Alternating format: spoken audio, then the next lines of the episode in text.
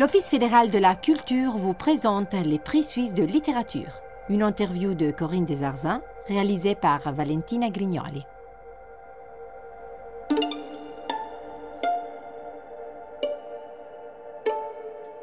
Un recueil intime d'expériences, sensations, voyages, illustrations, avec un seul dénominateur commun, l'apprentissage d'une langue. L'écriture poétique de Corinne Desarzins, l'une des lauréates romandes des prix suisses de littérature 2021, couvre une multitude de langues. Née à Sète, diplômée en russe, journaliste mais surtout écrivain infatigable, la protagoniste de ce podcast nous parle de son dernier roman. La lune bouge lentement mais elle traverse la ville, paru pour les éditions La Baconnière en 2020 un livre dans lequel elle raconte avec élan sa relation avec les peuples et les cultures rencontrées au fil des ans. Des histoires originales et malicieuses y trouvent place au milieu de citations érudites et d'analyses linguistiques. Son texte nous permet de comprendre comment, derrière la construction d'un mot, la formation d'une phrase, l'accentuation et la musicalité d'une langue, se cachent souvent les sens des personnes qui la parlent.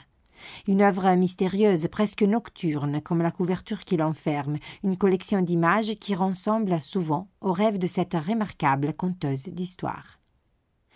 Voilà, je m'en vais. C'est ainsi que Corinne Desarzins conclut son roman en nous amenant à Zanzibar, en Tanzanie. J'ai remis à l'endroit la phrase encadrée La lune bouge lentement, mais elle traverse la ville. Ces mots, si énigmatiques d'abord, décomptent. Les jours ont paru immobiles, mais grand est le chemin parcouru depuis.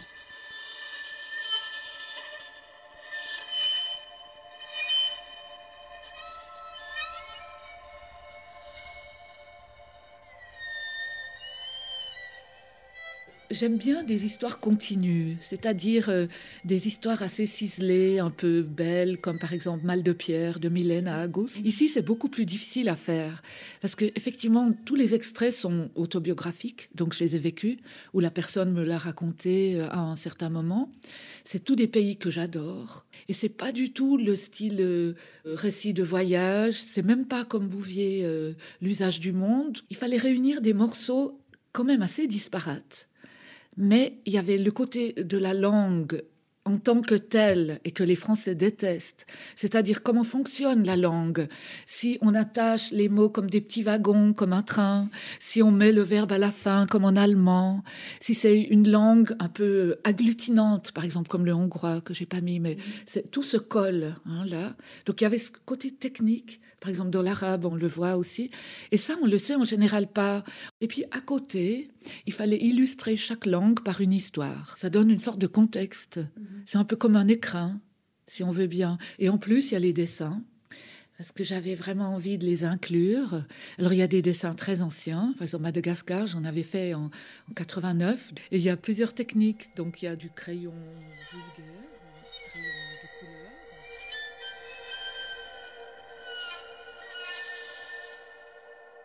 L'impression est que vous vivez les langues.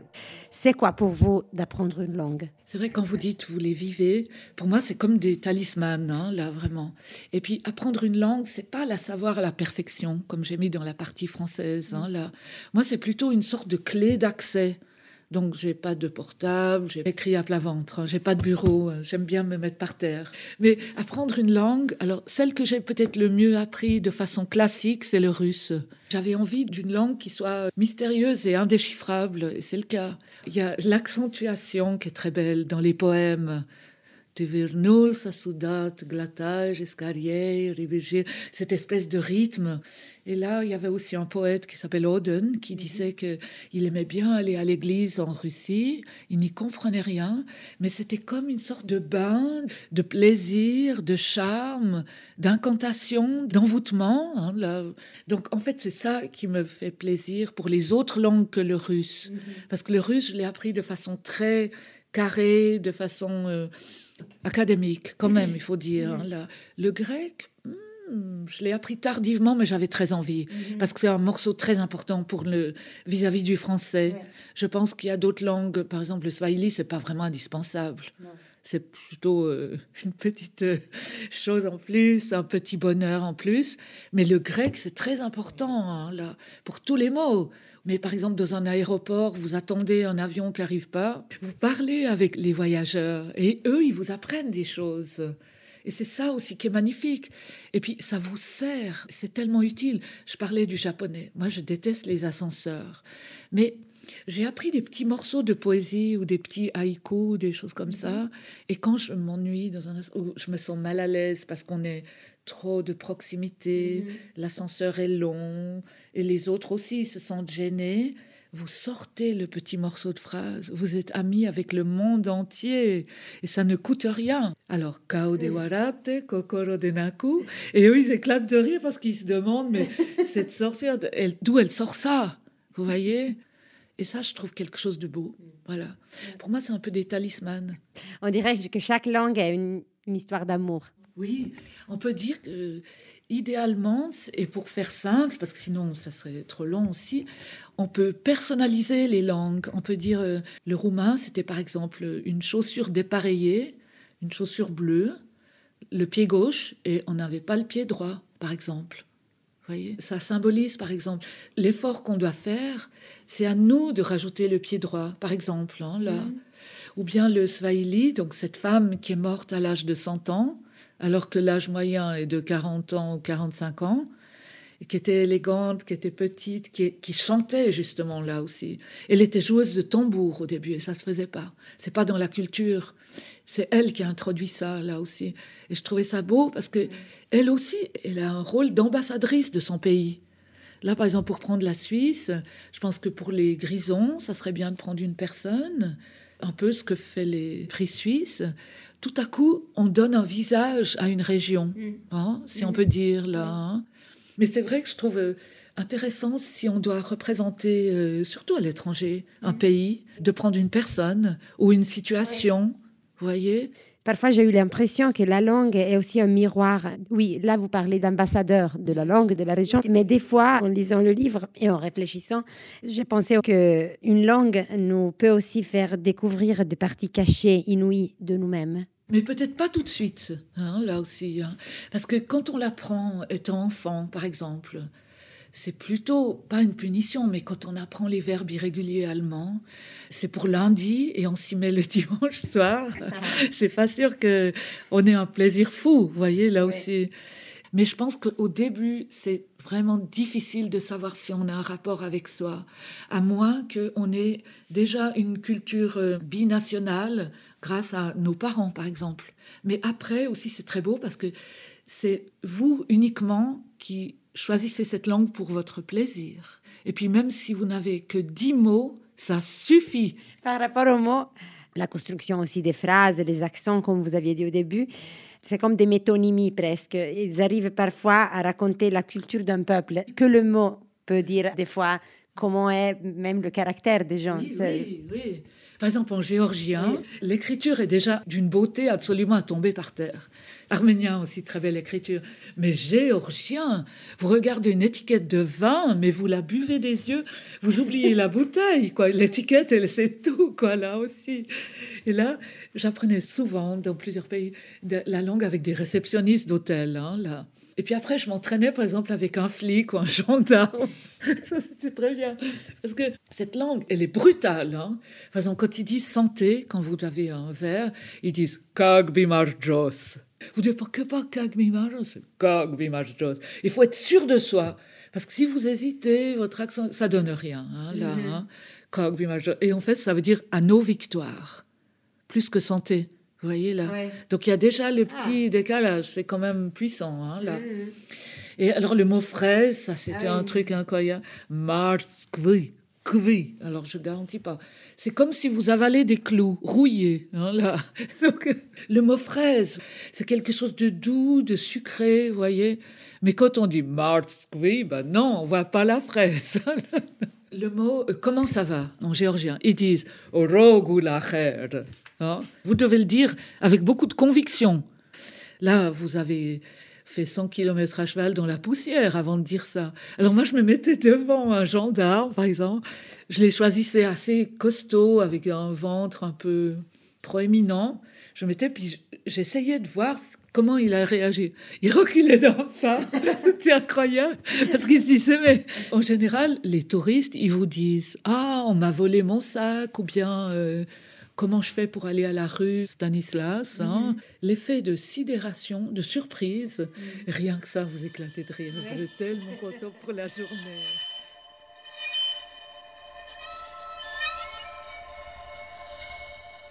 Géorgien.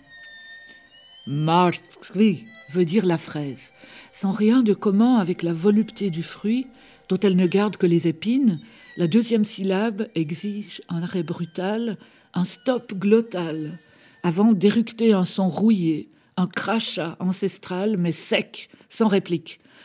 Tout apprentissage nécessite d'emblée que quelque chose passe par le corps, quelque chose de comestible, qui transite par la bouche, le gosier et l'estomac, ces cerises autrefois en Arménie, et mieux encore toute une branche de cerisier, alourdie de fruits. À Tbilissi, j'avais vu des fraises, devant une petite épicerie, au bout d'une de ces ruelles qui montent, pavée d'énormes galets. Elles sentaient bon la vraie fraise de jardin, et la ruelle embaumée. Je n'avais pas envie de me contenter de les montrer du doigt, mais de les nommer Martskvi. Autant avaler des clous, sentir brusquement le goût de la rouille, plus persistant que le fer, les épines bien avant la pulpe. Sur les panneaux routiers,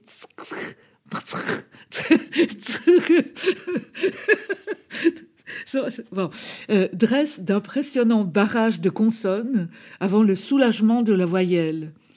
Criblés d'apostrophes, les noms des villes déchirent, épuisent, désespèrent, stupéfient, avant de dérouler ce merveilleux alphabet de 33 lettres en vrille, où la moindre étiquette de vin prend l'allure d'une carte postale adressée par un dieu. Alors que dans la plupart des langues, de l'espagnol à l'arabe, de l'italien au russe, maman se dit universellement mama, ces deux syllabes signifient ici en Géorgie papa. Oui, papa, en majuscule, ou le monde à l'envers, alors que maman se traduit par Deda, pourtant si proche de Daddy ou de Diedushka, le grand-père russe. Au sommet de Tbilissi, une gigantesque statue de Deda, sabre au poing, défend la ville. Apprendre et mémoriser ne sert que de tremplin pour articuler correctement, prononcer sans trébucher, en mettant l'accent à la bonne place, puis adopter un ton assuré, grave, définitif. Au moment de lever son verre, l'expression Kag Jos veut plus exactement dire un nos victoires, un sésame, un pacte d'amitié instantané.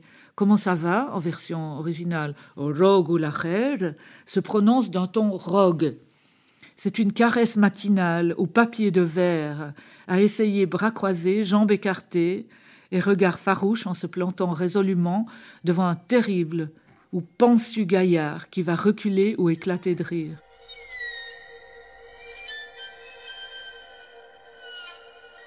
J'aimerais passer à une autre langue beaucoup plus douce. L'italien. oui, j'ai beaucoup aimé cet épisode en Italie, à Palermo. D'abord, savoir quel est votre rapport avec l'italien, la langue, et après, on va lire un petit morceau de l'histoire. Alors, la langue ou le pays, des fois, c'est difficile à dissocier. Moi, c'est tout le pays, vraiment. On tombe les pieds joints dans la marmite, hein, là, vraiment. Hein. Depuis que j'ai acheté un bagage, j'avais 18 ans, je me souviens. Alors ça, c'était intéressant parce que la première fois que j'avais été en Italie, c'était par le train. Et je devais m'arrêter à Firenze. Je m'étais endormie dans le train et je suis arrivée à Rome. Et sur le quai, il y avait une dame tout en violet, magnifique, âgée. Elle m'a dit Suivez-moi. Et moi, j'étais tellement fascinée aussi. Je l'avais suivie. Elle vivait dans le Trastevere, à Rome. J'étais restée deux jours entiers chez elle. Elle vivait dans une espèce de palais, mais pas un palais doré, tout ça. C'était très comme du plâtre partout, comme si c'était un peu inhabité, que c'était un peu en construction. Déjà, rien que ça, j'avais adoré. Et le bagage que j'avais trouvé cette année-là, je l'ai toujours et je l'utilise encore. Et j'en voudrais pas d'autres. Hmm. Voilà. Donc il y a ça. Mais après, j'aime beaucoup tout ce qui est ville secondaire. J'aime bien Vérone, j'aime bien Parma, j'aime bien Orvieto, j'aime bien Todi. Plein de choses. J'aime bien euh, Martina Franca, hmm. où on mange la meilleure salumeria d'Italie, où on s'assied dans un bistrot et on ne demande rien. Et les petits morceaux de viande qui tombent sur l'assiette. Hmm. Mais comment vous voulez vivre dans un pays mieux que de ça, vraiment. Et aussi par les jambes. J'ai fait beaucoup de choses à pied aussi, là, des grandes distances. Et je pense que c'est comme ça qu'on apprend un peu un pays italien. Che bella combinazione. C'est à Palerme, à un feu rouge. Je cherche un endroit que recommande la page 109 d'un guide, très loin du centre, qui déborde même le coin sud-ouest du plan. Una pasticceria, qui porte le prénom de mon fils cadet, là où les rues ne portent plus de nom. Oscar. À travers les casques des motocyclistes se laissent apercevoir des visages de chevaliers, de condottieri, d'anges. Certains anges chevauchent pieds nus dans leurs mocassins le tendon de leurs talons bronzés à la beauté nerveuse de l'olivier. Nous avalons de la poussière. Il est treize heures, nous ne trouverons pas. Allons-nous-en. Et c'est à ce moment qu'un index repousse la carte de la ville sur laquelle se penche un jeune homme d'ici, mais qui ne sait pas, et fait semblant de chercher. Un costume de tweed gris prolonge l'index et plus loin, plus haut, un œil de céramique, des cheveux lissés en arrière, l'arrête d'un nez fort. Suivez-moi, j'habite dans la même direction. Ils font le trafic. Ma mère était dalmate, mon père sicilien, j'ai été ingénieur à Turin, ma femme a détesté Palerme, mia moglie, Palermo avec un O final. Il faut décider de s'égarer pour tutoyer le hasard. En italien, par hasard se dit banalement per caso, mais parfois le mot, déjà oriental, s'écrit avec un double Z, petite flèche empennée qui se plante en sifflant à vos pieds, azzardo. Jusqu'au jour où elle découvrit deux choses les représentations de théâtre en plein air et la glace aux fraises des bois, servies au cœur d'une brioche tiède. Galliano, Vincenzo Galliano, il s'appelle, il a 85 ans et il se souvient. Et puis la nuit qu'elle aimait. Mais c'est plus difficile à décrire. Les pavés lustrés, pluvieux, gras, de cette grande bête assoupie que devient Palerme quand tombe le soir, passer devant les hautes façades bleues, aveugles, volantes et géminées de San Cataldo, écouter les petites cloches sèches de San Giovanni degli Eremiti, voir violacer les champignons vénéneux de ses dômes, commander cette fameuse glace sandwich aux fraises des bois. Il marque une pause. Pourtant, à mon avis, on ne devrait célébrer aucun mariage. Non, pas s'en réjouir. Qu'est-ce qu'un choix? Rien que le moment où il faut éliminer toutes les autres possibilités. Se décider à n'aimer plus qu'une seule personne sur la terre, s'interdire, désobéissant au hasard, tous les autres chemins. Qu'est-ce qui vous retenait chez votre femme? Sa façon de regarder les pavés, de sucer l'arête d'un poisson, de marcher dans les flaques, oui, comme elle marchait, le nez froncé, défroncé, un doigt glissant sur les derniers blocs de glace des poissonniers, comme elle marchait le long des étals, des montagnes de carciofi, d'artichauts. Le saviez-vous Il n'existait aucun test de grossesse avant. Si la femme vomissait le jus des feuilles d'artichaut, c'est qu'elle était enceinte. Les Siciliens sont superstitieux? Très. Nous avons trente et un saints protecteurs. À Palerme. Et vous? Je compte le nombre de calvities. Au concert, depuis la galerie, et je me réjouis quand le chiffre est un multiple de cinq. Avant de me coucher, je salue la photographie de mes parents. Ma femme, elle, comptait le nombre de taxis. Moi, je palpe le contour des statues quand j'ai besoin de prendre une décision, le profil gras, le menton satiné. Je les palpe longtemps, je les interroge, les explore, comme si je recherchais à reconnaître le contour d'une serrure.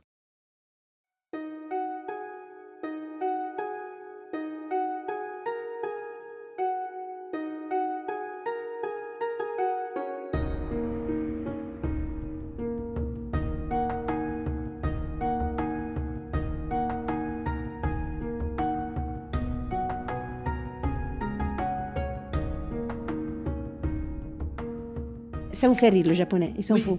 Pourquoi Parce que on a cette idée du japonais un peu ancien, avec les films anciens, vous voyez, Rashomon, c'est toutes ces traditions qui sont presque impénétrables et secrètes et qu'on va jamais y arriver. Euh. Donc c'est vraiment une image pas fausse parce qu'elle existe, elle est très présente. Hein. Ils sont très cruels aussi. Il faut les respecter parce que eux-mêmes les respectent.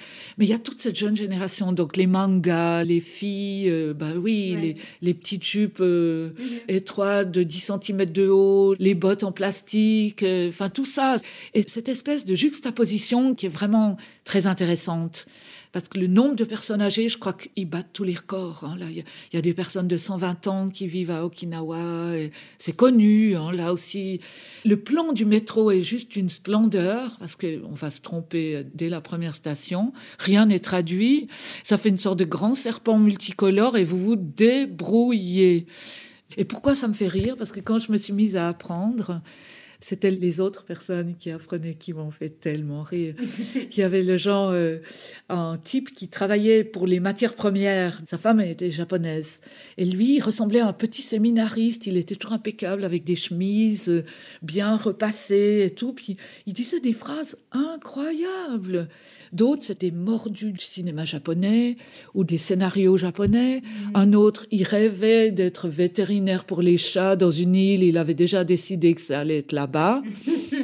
Et il y avait une Italienne très belle, ah aussi blonde, qui s'appelle la Claudia, là aussi. Ses parents voulaient à tout prix qu'elle se marie, elle, elle voulait pas. Alors elle me disait, quand on est désespéré, on apprend le japonais. et on a fait ça trois ans. On est allé au Japon mais c'est très ingrat parce que là aussi, euh, il faudrait toute une vie si on veut vraiment maîtriser.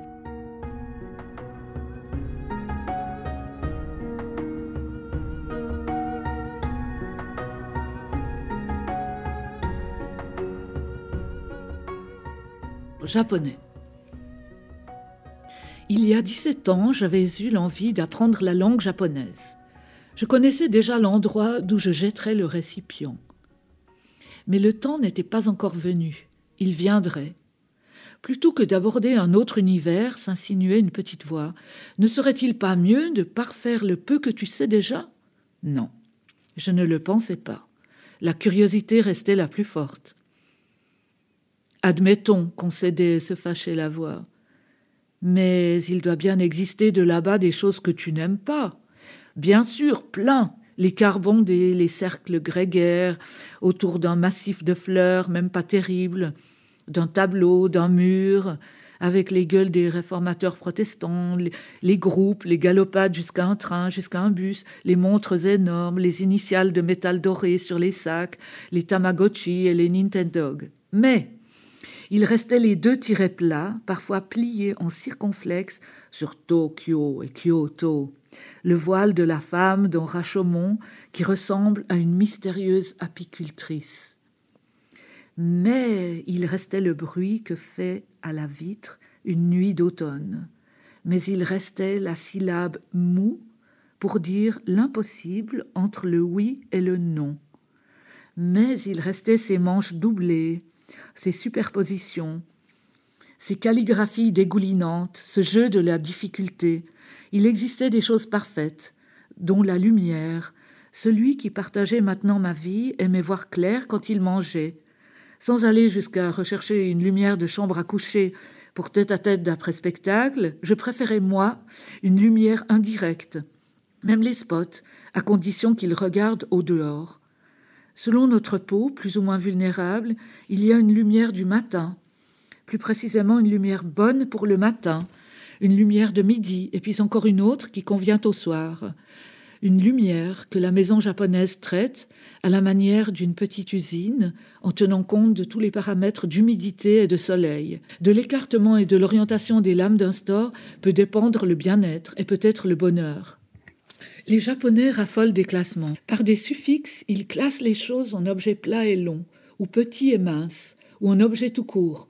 Pour compter les étages d'un immeuble, ils utilisent un suffixe particulier, d'autres encore pour les machines et les véhicules, pour les chiffres qui indiquent la fréquence des trains dans l'horaire, ou celle des activités dans l'agenda, pour les liquides, pour les livres, pour les maisons, pour les vêtements, pour les chaussures et les chaussettes, pour les petits animaux, les poissons et les insectes. Jusqu'à quelle taille un animal est-il petit? Un oiseau qui vole a-t-il davantage de mérite qu'un blaireau au crépuscule? Une cuillerée à mesurer le riz est considérée comme un liquide. Illustrer un crayon, une banane et une bouteille servent d'exemple à la catégorie des choses minces et longues. Les skis, une cravate, une ceinture aussi, complète notre professeur. Une banane est-elle vraiment un objet long et plat? Mince, une bouteille Comment peut-on rendre compte d'une banane mangée au cinquième étage D'une purée de bananes commandée au dixième? Mais comment en est-on arrivé là? éclate Claudia, secouant sa crinière blonde.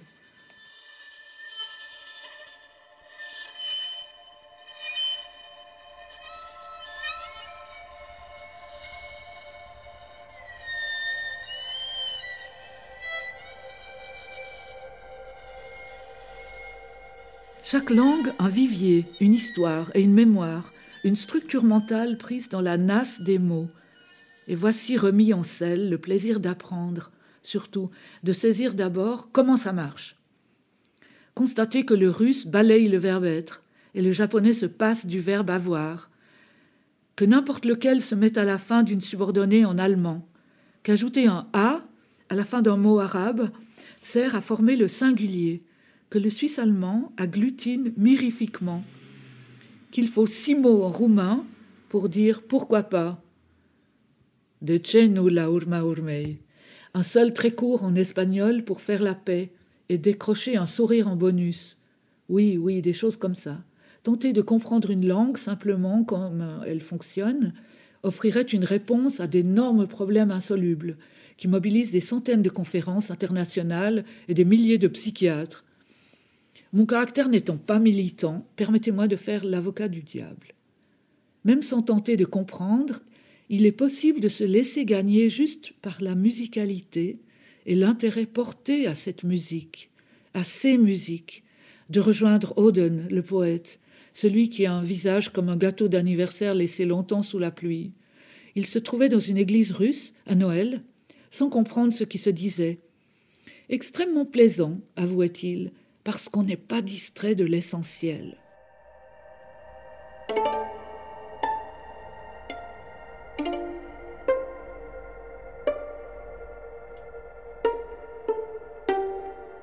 L'interview que vous venez d'écouter a été réalisée par Valentina Grignoli. Musique de Zeno Gabaglio, montage technique Lara Persia, production Office fédéral de la culture.